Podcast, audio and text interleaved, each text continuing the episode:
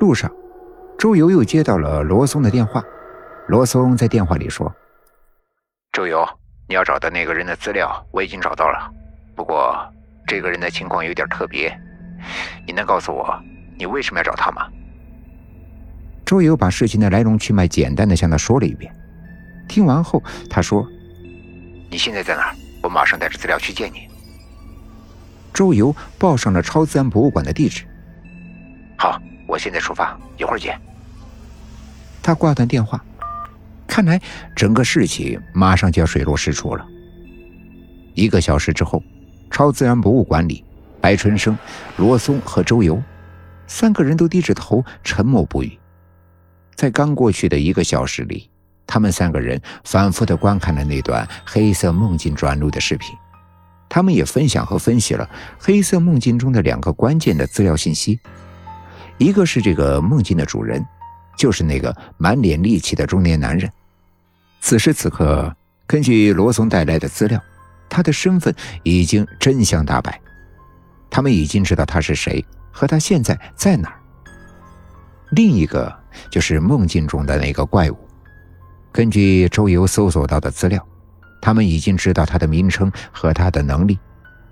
到此刻为止，关于黑色梦境的谜团，他们已经完全破解。这个黑色梦境的内容是什么？它的主人是谁？为什么会被困在其中？这一连串的疑问都已经有了答案，但是这些资料摆在一块，却拼凑出了一个匪夷所思、离奇至极的真相。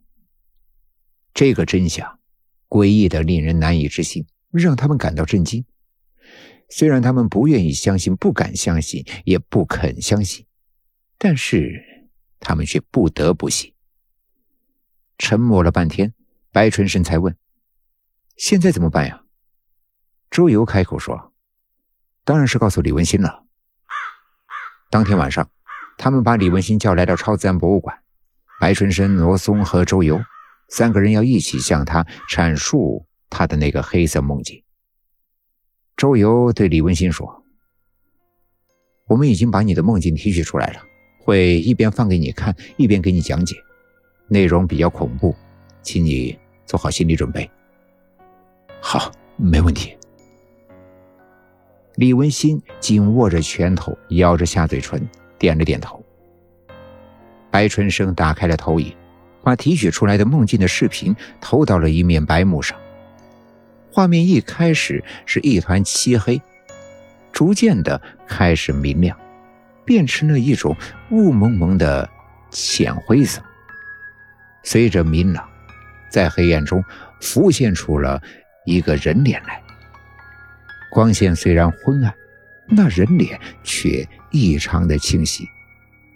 那是个中年男人。满脸横肉，一脸戾气，一看就是个狠角色。但是此刻的他却是一副极度恐惧的神情。播放到这里，周游一挥手，停。白春生按下了暂停键，那男人的脸从屏幕上定格。周游盯着李文新问：“你认识这个人吗？”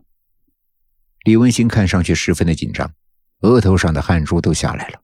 他盯着那张面孔，仔细的看了半天，才缓缓的摇摇头说：“不认识。”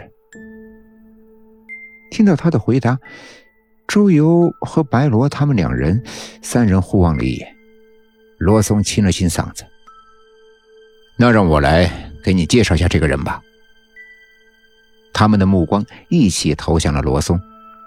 罗松指着荧幕上的人脸说：“这个人叫做苏永刚。”是个残忍的、高智商的变态杀人狂，专门在夜晚绑架单身出行的年轻女子，将之带回住处进行残酷变态的折磨，然后将其碎尸，再将尸块四处的抛洒。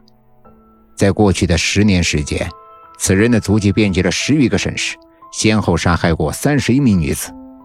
因为他独来独往，而且作案手法干净利索，不留下任何的蛛丝马迹，所以一直没有抓到他。直到半年前，他来到我市再次行凶的时候，被当场抓获。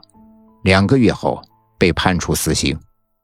说到这里，罗松看了看李文星，李文新紧张的已经屏住了呼吸。